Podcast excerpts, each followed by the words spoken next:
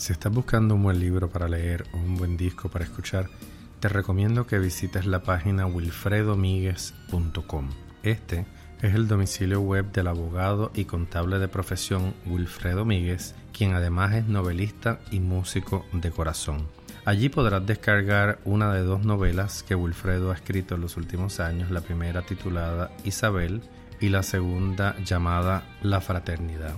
Además, encontrarás un enlace en el que podrás escuchar uno de los siete discos que Wilfredo ha grabado a lo largo de los años. Date una vuelta por wilfredomiguez.com y aprovecha esta oportunidad de descargar novelas y música para acompañar tus lecturas. wilfredomiguez.com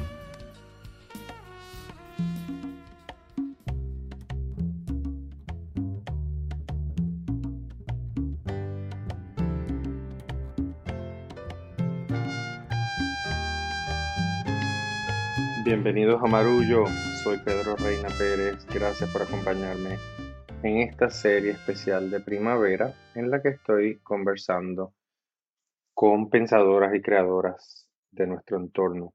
Ha comenzado el Festival Casals 2022 y como ustedes saben el tema de Pablo Casals es uno muy cercano a mis afectos, así que para este episodio he decidido conversar con la escritora y guionista catalana María Jaén, María acaba de publicar una novela titulada Querido Paulo bajo el sello Plaza y Janés, que se enfoca particularmente en la relación de Casals con Francesca Capdevila, quien fuera su tercera esposa. Como ustedes saben, el Festival Casal es una gran fiesta de la música clásica en Puerto Rico. Es un festival muy antiguo, comenzó en 1957 y todavía convoca a un talento excepcional y es uno de los referentes en, cuanto a acontecimientos musicales se trata de, de, nuestro gran legado en la música culta. Jaén ha decidido abordar este personaje, que es un personaje un tanto enigmático en la biografía de Casals.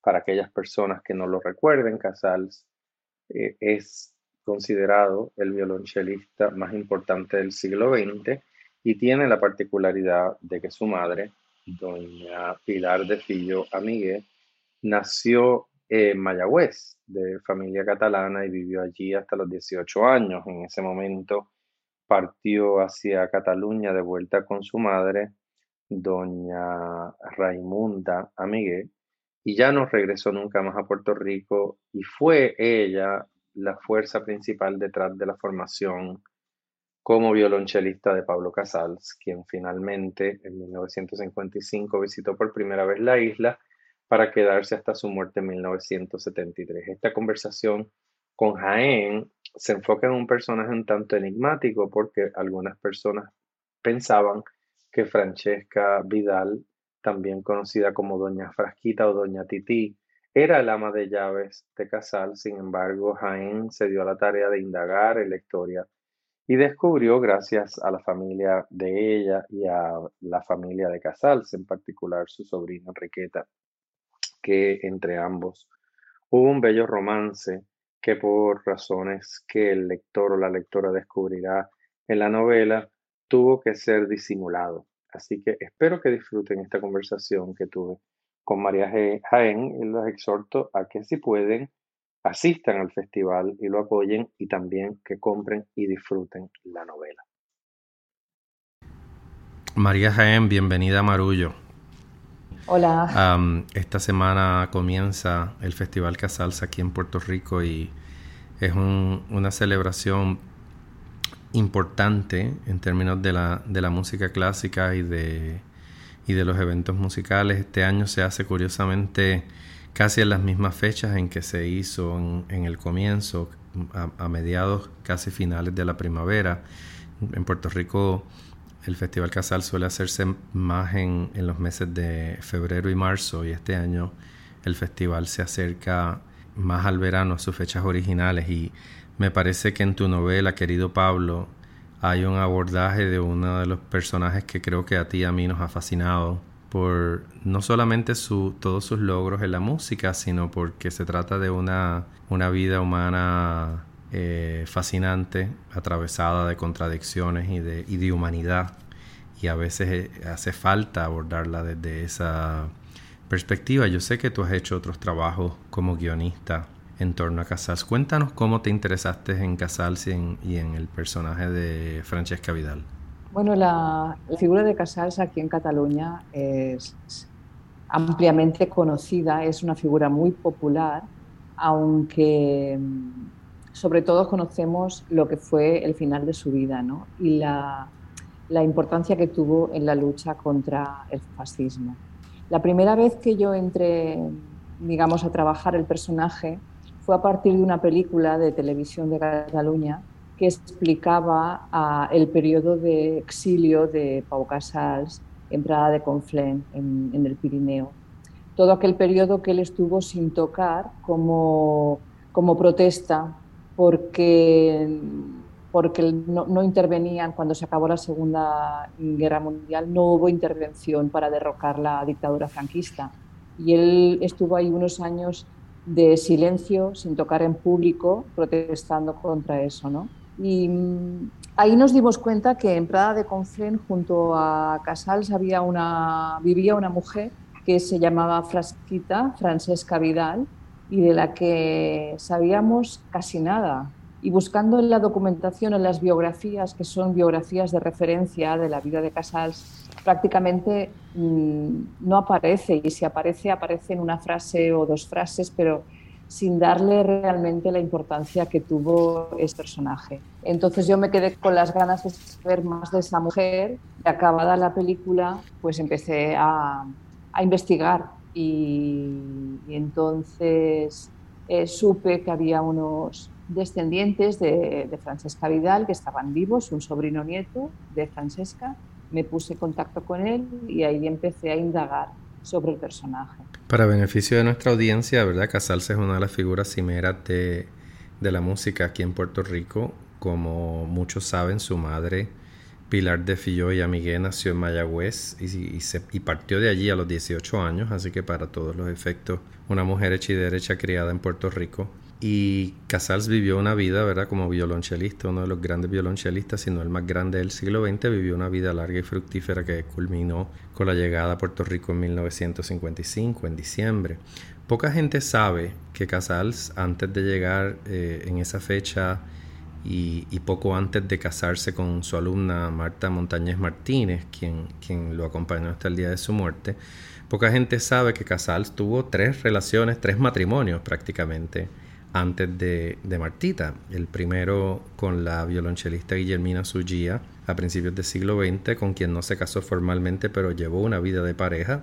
La correspondencia que él intercambiaba en esa época lo acredita. Un segundo matrimonio, esta vez por lo civil, con Susan Metcalf, una soprano estadounidense. Me parece que se casaron en el 1914 y estuvieron juntos más o menos hasta 1927 y Francesca Vidal, también conocida como Doña Titi, que, fue su pareja, catalana como él, violonchelista como él, de su, de su edad, que es un, un, dato significativo porque de sus cuatro parejas ella fue la única que era de la misma generación que él. Y vivieron juntos, como bien dice María, eh, en, un periodo muy duro para, para Casals, que en 1939 hubo de exiliarse hacia Francia hacia finales de la Guerra Civil Española. Este es un personaje interesante porque, como dice María en las biografías, aparece referenciada como la ama de llaves. Y la, la novela que tú acabas de escribir le hace justicia histórica al hecho de que no era el ama de llaves, era su pareja sentimental, pero vivían un poco eh, digamos, discretamente, porque Casals no se había divorciado formalmente de, Susan Metcalf, seguía legalmente casado con ella, y Vidal había enviudado de un eh, caballero que había sido tesorero de la orquesta Pau Casals. Y, por lo tanto ambos sentían el peso de ese estigma de, de juntarse sin que las circunstancias estuvieran plenamente alineadas. Entonces, ¿qué, descubriste cuando pudiste hablar con ese sobrino nieto de, Doña Titi? Pues lo que descubrí es una familia fascinante, la familia de Francesca Vidal, mm, dedicada al arte, una familia de, bueno, con un padre que era Francesc Vidal, que es una persona eh, un personaje muy representativo de lo que fue el modernismo en Cataluña, una persona importante dentro de la historia del modernismo. Y Francesca, o Titi, o Frasquita, porque tiene muchos nombres, era la, una de las once hijas de este decorador y, creador de mobiliario catalán. Entonces este señor, Francesc Vidal, eh, quiso que todos sus hijos se dedicaran a una disciplina artística. Y con las cinco primeras hijas lo consiguió, porque primero estaban tres de ellas montaron un trío musical, entre, entre ellas estaba Frasquita junto a Mercedes y a Julia. Otra de ellas es pintora, una pintora muy reconocida del modernismo catalán, Luisa Vidal, y otra se dedicaba a la literatura, era poeta. Entonces, bueno, entré en ese mundo de la Barcelona de principios de siglo, del modernismo, y descubrí que Frasquita no solo era la persona que había acompañado a Casals al exilio y le había hecho la vida fácil, sino que había sido alumna de Casals cuando ella tenía 16 años y él 19, y desde ese momento se había enamorado de él. A lo largo de, su vida, Frasquita quiso estar cerca, lo más cerca posible del, del maestro, y haciendo una vida en paralelo. Eh, no podía no podía estar con él, no era una relación correspondida, Casas no estaba enamorado de ella, pero, pero ella se enamoró desde el primer día y decidió estar cerca de él. Esa fue una de las razones por las que se casó con, con Felipe Capdevila, uno de los amigos de, de los mejores amigos de Pau Casals, y juntos Felipe Capdevila y Frasquita fueron dos, dos, dos elementos eh, imprescindibles en la creación de la orquesta Pau Casals. Frasquita estuvo viviendo, pero muy, muy de cerca, todos los problemas de Casals con sus respectivas mujeres, con el mundo de la música en Barcelona, toda su, su ascensión como gran concertista. Eh, iba a verlo cuando tocaba, yo que sé, en París, en Alemania, donde fuera, ella se desplazaba para asistir a los conciertos y inició una relación con él cuando el matrimonio de Casals con Susan Metcalf se, se, bueno, se, fue al, se fue al traste. ¿no? Siempre intentaron tener, ser discretos. ¿no? Ser discretos. Y por, eso, y, por eso él siempre la presentaba como la mujer que cuida de mí, la mujer que cuida, la, mejor, la mujer que me ayuda. ¿no? Pero en realidad eran pareja, tuvieron una relación sentimental y la prueba es que Casal se casó con Frasquita cuando ella estaba ya en el lecho de muerte. Sí, un matrimonio además que conjuga todos los elementos dramáticos, ¿verdad? Voy a ir a ese momento eh, eh, acto seguido, pero quiero, quiero comentar que la madre de Casals, cuando se marcha a Cataluña con un hermano y con su, con su madre, pues no regresa a Puerto Rico. Se casa en Vendrell con, el que va a ser el padre de Casals, Carlos Casals. Y tienen 11 hijos, de los cuales mueren eh, 8. Solamente sobreviven 3 varones, siendo Casals el mayor. Eh, Enrique, que también se dedicó a la música, el segundo, y quien tuvo una escuela de música en Barcelona, y el tercero, Luis, que se dedicó a, la agricultura y a mantener la casa de la familia y no fue músico, pero mientras Casals iba eh, desarrollando su carrera, particularmente a partir de 1899, que se marcha a, París.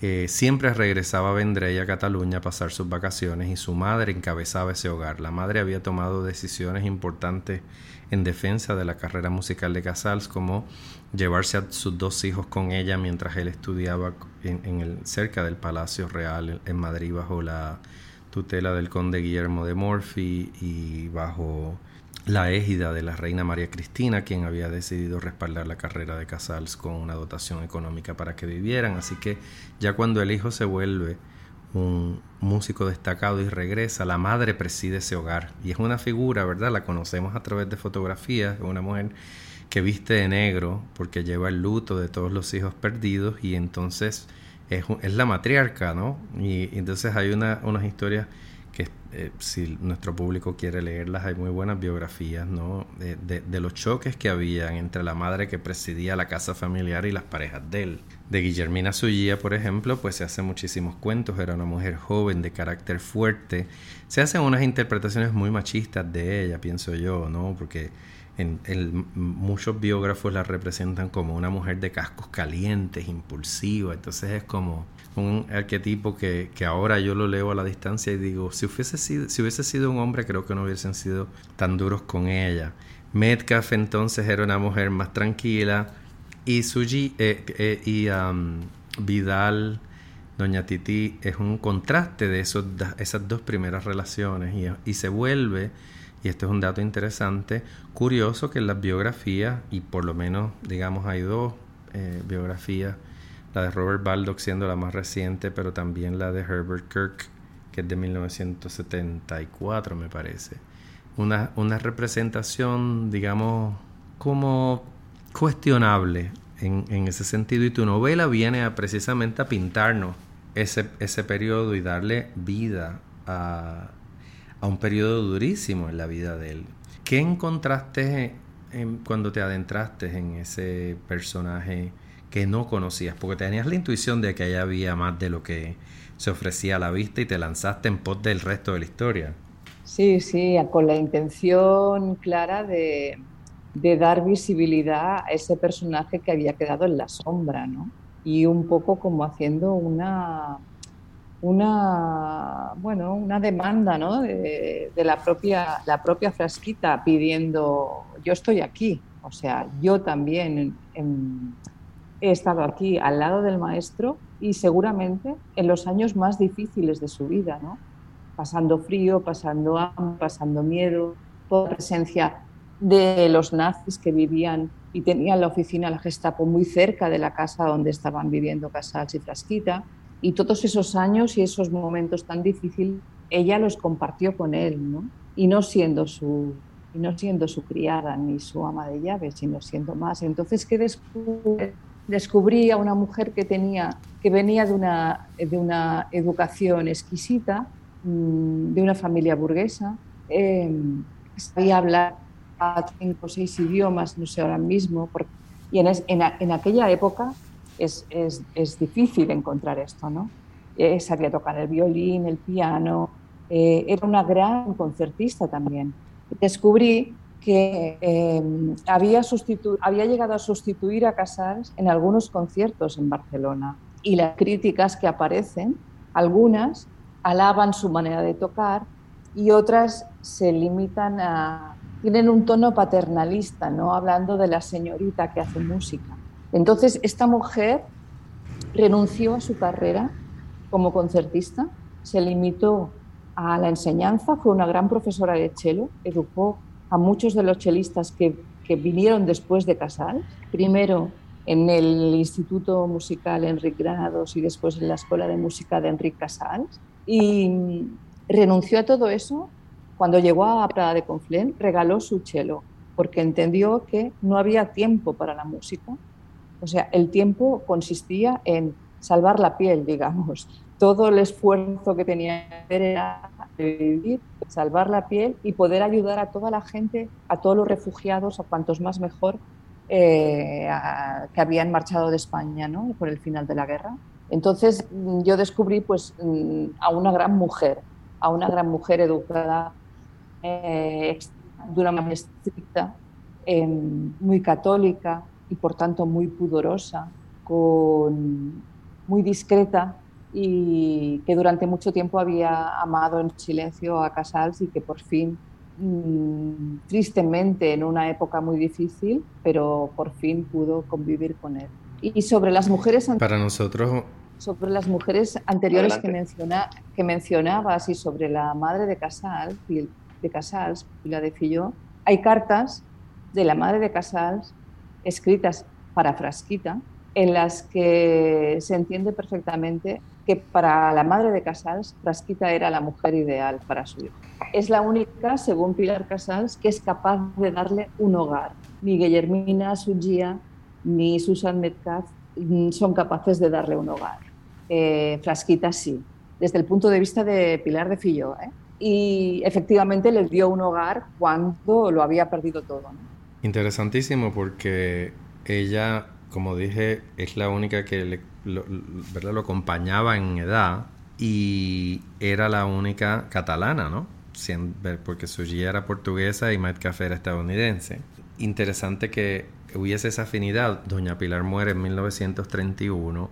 Casals, eh, a modo de anécdota, contaba que siempre quiso traer a su madre a Puerto Rico, pero su madre le contestaba que se enfocara en su carrera, que habría tiempo para venir a Puerto Rico. Eh, recordarán que dije que, que, doña Pilar se marcha con su madre y un hermano. Ese hermano llega a Cataluña, pero no se da allí, regresa a Puerto Rico. Su madre muere, eh, Pilar se queda y ese hermano es el que comienza una familia de fillos en Mayagüez que llega hasta nuestros días y que lo, ¿verdad? se vuelve la familia puertorriqueña de Pau Casals y una familia con la que él se reencuentra y monta una, una relación estrecha a partir de su mudanza aquí definitiva en 1956. Él viene en el 55 de visita, regresa a Francia y se establece formalmente aquí en 1956. Y en ese sentido, la, conocer los pormenores de esta relación ayuda un poco a iluminar el periodo inmediatamente anterior a, al, exilio caribeño de Casals, que yo llamo el, exilio invisible, porque es un exilio que ocurre, ¿verdad?, después de una gran vida y a pesar de que le dio una prominencia extraordinaria, en la gran leyenda de Casals, el periodo de Puerto Rico aparece muchas veces resumido, si no completamente borrado, porque yo recuerdo en una ocasión leer una estar en la Feria del Libro de Guadalajara, en México, y en, en un año, tiene que haber sido 2003, que se lo dedicaron a Cataluña como país invitado y encontré un libro de niños sobre Pau Casals que decía que Pau Casals se fue al exilio en Francia en 1939 y después se murió. Y yo decía, ¿qué? Después del 39 es que pasan un montón de cosas interesantes, pero quiero, antes de, de hablar de eso, quiero que nos cuentes eh, cómo se da el matrimonio, porque para mí es uno de los elementos, ¿verdad? La ceremonia matrimonial entre eh, Doña Frasquita y, Casal se da en las circunstancias más dramáticas del mundo. Pues, pues sí, porque se casan lo que se, dice inartículo, lo que llamamos inartículo mortis, que es con Frasquita en el lecho de muerte, muy enferma, muy enferma y ya sabiendo que va a perder la vida. Está tan enferma que ni siquiera puede firmar el papel, firma su, su sobrino en su nombre. En el, en el documento, en el certificado de matrimonio, firman Casals y firma el sobrino de Frasquita porque ella no puede firmar. Em, hablé también, aparte de hablar con el sobrino nieto de, de Frasquita, hablé con Enriqueta Casals, la sobrina de Pau Casals, hija de Enrique Casals. ¿no? Enriqueta Casals me, me aseguraba que cuando ellos eran pequeños, cuando Enriqueta era pequeña y veía a Frasquita por la casa, todos sus hermanos y ella siempre habían pensado que eran, que eran matrimonio. Entonces, ella piensa que el hecho de que Casal se casara con, con Frasquita en esas circunstancias era la manera de compensarle, de agradecerle a, a Frasquita todo lo que había hecho por él a lo largo de los años. ¿no? Era la manera de pagarle, de demostrarle que él también mm, sentía lo mismo por ella y hasta qué punto es importante el personaje de Frasquita para Casals, que representa que Casals rompe su promesa de regresar, de poner los pies en España y entrar en Cataluña en vida de Franco, ¿no? que es lo que él había prometido que no haría jamás. Él dijo que no regresaría a Cataluña ah, mientras Franco estuviera vivo y en el poder, y sin embargo lo hizo. Eh, Casals se casó con, con Frasquita con una fórmula que se llama, se denomina inarticulo mortis, que significa que eh, Frasquita ya estaba en el lecho de muerte muy enferma y sabiendo que, estaba a punto de morir. Entonces, eh, estaban mal que en el certificado de matrimonio ni siquiera pudo, pudo firmar. Eh, solo firmaron los testigos y firmó Pau Casals y firmó el sobrino de, de Frasquita en nombre de Frasquita, ¿no? Y hablando con Enriqueta Casals, la sobrina de, Pau Casals, hija de Enrique, eh, ella entendía este matrimonio como la manera que Casals encontró de corresponder a Frasquita, de pagarle, de compensarla por todo lo que ella había hecho, que ella había abandonado su país, su familia, lo había dejado todo por acompañarle y, compartir con él el, el exilio. ¿no? Entonces casarse con ella era la manera de compensarle todo eso. Y hasta qué punto es importante la figura de Frasquita para Casals, que fue motivo por el cual Casals rompió su promesa, de la promesa que había hecho de no regresar a España mientras Franco estuviera. Y entonces él entró en Cataluña para enterrar a Frasquita y, y en el cementerio del Vendrell están enterrados juntos en la misma cripta. Están enterrados Casals, Frasquita mm, Vidal y la madre de Pau Casals. El, arco, digamos, de la vida de Casals, para uno es difícil imaginar las penurias y la precariedad que ambos vivieron, sobre todo en los primeros años de ese exilio en Prada, eh, en unas condiciones materiales muy terribles. Mucha gente desconoce que eh, el, el, grueso de los eh, exiliados catalanes que caminaron a pie y cruzaron la frontera, muchos terminaron en campos de concentración que se organizaron en Francia, porque eran eh, cantidades extraordinarias de, de, personas que no, ¿verdad? Los pueblos de la costa no tenían la capacidad de absorber esa población y se les segregó en unos campos de concentración. Y ella y otros catalanes destacados tuvieron la oportunidad de vivir aparte, pero trabajar en apoyo a los campos de concentración. Quiero aprovechar para mencionar que una estudiante de, la, del Departamento de Historia aquí en la Universidad de Puerto Rico, la doctora Lara Caride, presentó una tesis hace un año y medio. Ella es gallega y presentó una tesis sobre los campos de concentración españoles, o sea, poblados particularmente no solo por catalanes, sino por otros, estas figuras del, del, pueblo español que eran republicanos y que tuvieron que huir y que muchos perecieron en distintos campos de concentración en la geografía de Francia.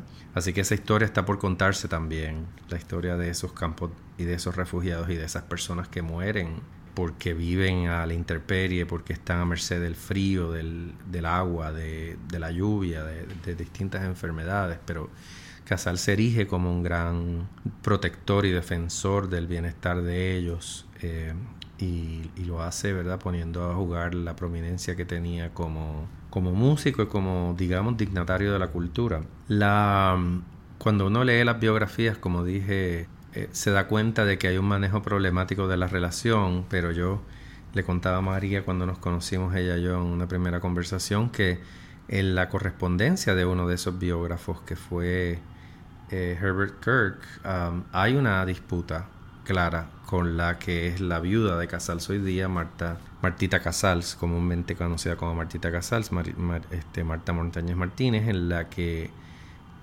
eh, Herbert Kirk defiende darle a a Frasquita el lugar que se merece la historia, ¿no? Y que le decía, yo no puedo falsificar la historia y volverla a lo que no es, es claramente su pareja. Baldock, Robert Baldock, como dije, que publica su biografía en el 1991-92, no tuvo ese problema y lo afirmó categóricamente. Pero um, uno se da cuenta que, ¿verdad? Eh, es importante mirar esa vida de Casals para poder sopesar eh, los matices y olvidarnos un poco de la figura digamos, de la versión hegemónica de la vida de esa persona, porque como tú bien mencionaste, Casals, eh, la, vida de Casals es muy conocida en Cataluña, pero es sobre todo este periodo de las penurias del exilio, etcétera, o, o, por el contrario, la ida a Naciones Unidas en 1971 para afirmar Yo soy catalá.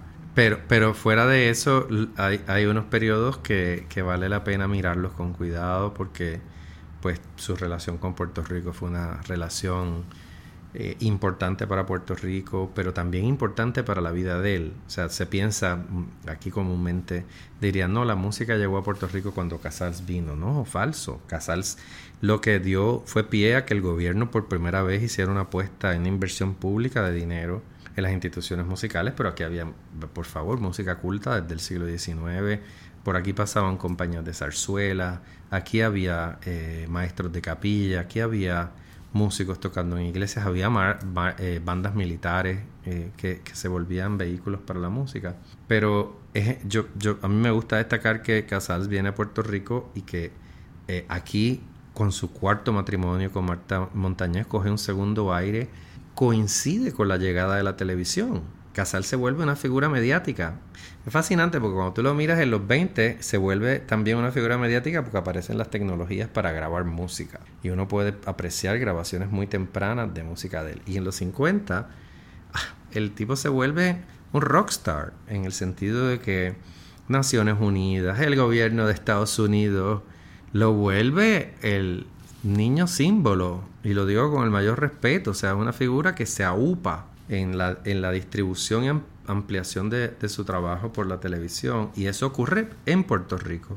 Has dicho que fue una estrella del rock. Y, lo digo yo muchas veces, esa frase, esa expresión la utilizo porque realmente es muy comparable, ¿no? Pero no solamente cuando llegó a Puerto Rico, sino mucho antes. A Casals le ofrecían cheques en blanco desde Estados Unidos o desde Japón para que fuera a tocar, eh, cheques en blanco te pagamos lo que nos pidas, porque realmente eh, la manera de tocar el cello, el hecho de haber descubierto que las suites de Bach eran una obra eh, completa, que no se podía fragmentar, de ser el primero en, en, darla al público ¿no? y tocarla, mm, tocarla él solo en un escenario, tocar esa, esa suite de Bach, de cambiar la manera de tocar el ¿no? Eh, es, un antes y un después. Entonces es una figura muy importante, pero es que lo fue desde siempre, porque cuando era un niño y tocaba por los bares en Barcelona, todo el mundo le admiraba ya. Fue un niño prodigio y, después fue, fue, un músico excelente, ¿no? extraordinario. Y la prueba es también que cuando estaba en Prada de Conflent, todos esos músicos ya profesionales que iban hasta allí para que el maestro les diera una clase magistral sobre cómo interpretar a Bach, ¿no? Bueno, pues eso es una prueba también. Sí, a nosotros nos toca esa, la, la última versión de ese rockstar con el beneficio de que ya cuando viene a Puerto Rico lo siguen todas las grandes figuras de la música y quedan las grabaciones en video de, de, esos, de esos, ensayos y de esos conciertos y, obviamente eso se difunde a través de la televisión y hay trabajos fotográficos extraordinarios que dan cuenta de lo espectacular de la vida de él. Hay un libro de Vitas Balaitis eh, de fotografías de él. Yo he tratado por todos los medios de encontrar un archivo donde estén los negativos de las fotografías de ese libro porque con un ojo artístico eh, exquisito, retrata a un hombre que llega a San Juan a los 80 años prácticamente, que, que es la edad en que cualquiera está acogido al buen vivir hace, hace rato. Él llega y emprende una, una vida musical que, que nos deja y a nosotros pues nos, nos lega muchas cosas, una orquesta sinfónica, un conservatorio y un festival que todavía se celebra. me parece, y no sé, me gustaría ya casi para concluir tu opinión, a mí me parece que la figura de Casals está por, por redescubrirse. Más allá, digo, en Cataluña y en Puerto Rico nos pasa lo mismo. Porque en el caso de Cataluña, como te digo, se conoce esta, estos pedazos eh, muy, muy acotado de sus posturas políticas y para el nacionalismo catalán es una figura fundamental, pero también un tipo que, que, tiene otras zonas de gris que lo hace igualmente fascinante, ¿no? Un tipo que es republicano, pero tiene un gran afecto por la familia real, que se educa en buena ah, medida gracias al favor de la familia real, pero que tiene unas convicciones que lo ponen en un lugar, o sea, su relación con Alfonso XIII, por ejemplo, que es el rey que, que se va, que se marcha a España eh, durante la guerra, es una relación personal, tenían la misma edad se conocían desde niños y yo eh, pienso que a, a catalanes y a puertorriqueños nos toca todavía conocer esos otros momentos que, que, que están llenos de de afecto, de significado, de valor y de contradicción humana, que es lo que nos define a todos. No sé cómo lo ves tú. Yo, yo creo que sí, que hay que profundizar un poco, ir más allá de la, imagen, ¿no? de lo que aquí es el símbolo, de lo que simboliza Pau y entrar en esas contradicciones que al final es lo que, lo que, lo que, lo que nos hace humanos. ¿no? O sea, ahora mm, te decía que aquí es un personaje muy querido, pero es muy conocido, pero como digamos, más que conocido, es muy popular, pero hay muchas cosas de él que no son conocidas. Entonces se le admira mucho y se ha convertido en un símbolo de Cataluña, ¿no? Pero lo que pasa a veces es cuando las personas, por lo que sea, se convierten en símbolos, después no, no puedes explicar o no puedes entender según qué cosas hacen, ¿no? Como le pasó, porque él era un símbolo de la, de la lucha ah, contra el fascismo, como le pasó cuando eh, rompió la promesa y entró en Cataluña para enterrar a Frasquita, que muchos de sus amigos, igualmente eh, antifascistas, le recriminaron que hubiera hecho ese viaje. Entonces, sin ir más allá y pensar, mm, lo hemos convertido en un símbolo de nuestra lucha, pero es que es un hombre también.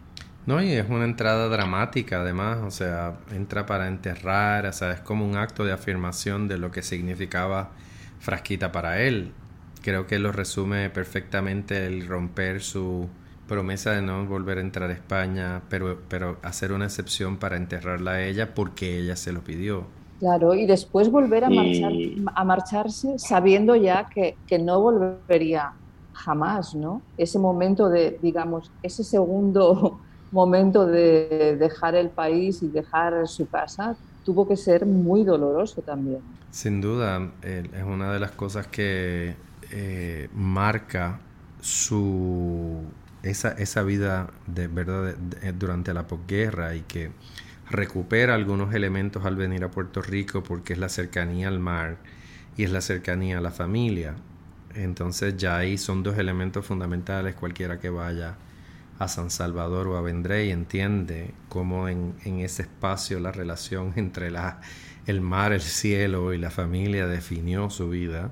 Su casa queda allí, es un museo muy hermoso en Puerto Rico pues no, no se conserva ninguno de los hogares donde él vivió, pero se conserva un, gran registro fotográfico de él caminando por la playa, que curiosamente es, la, es mi primer recuerdo de él. él muere en 1973, yo tendría...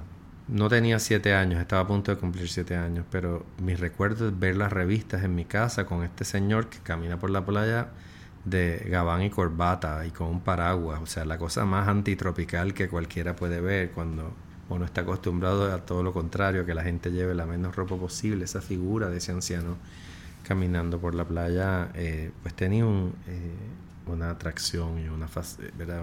Un, halo de, de, sorpresas y de excepcionalidad que a mí me, no, no, no, se me olvidó, se me quedó en la mente. María, te agradezco mucho que hayas sacado un ratito para conversar conmigo. Si están por el viejo San Juan, en la librería Laberinto, eh, van a encontrar la novela eh, con una fotografía muy hermosa en la portada y una novela que vale la pena leer. Nada, yo me despido, muchas gracias María y hasta muy pronto. Muchas gracias Pedro.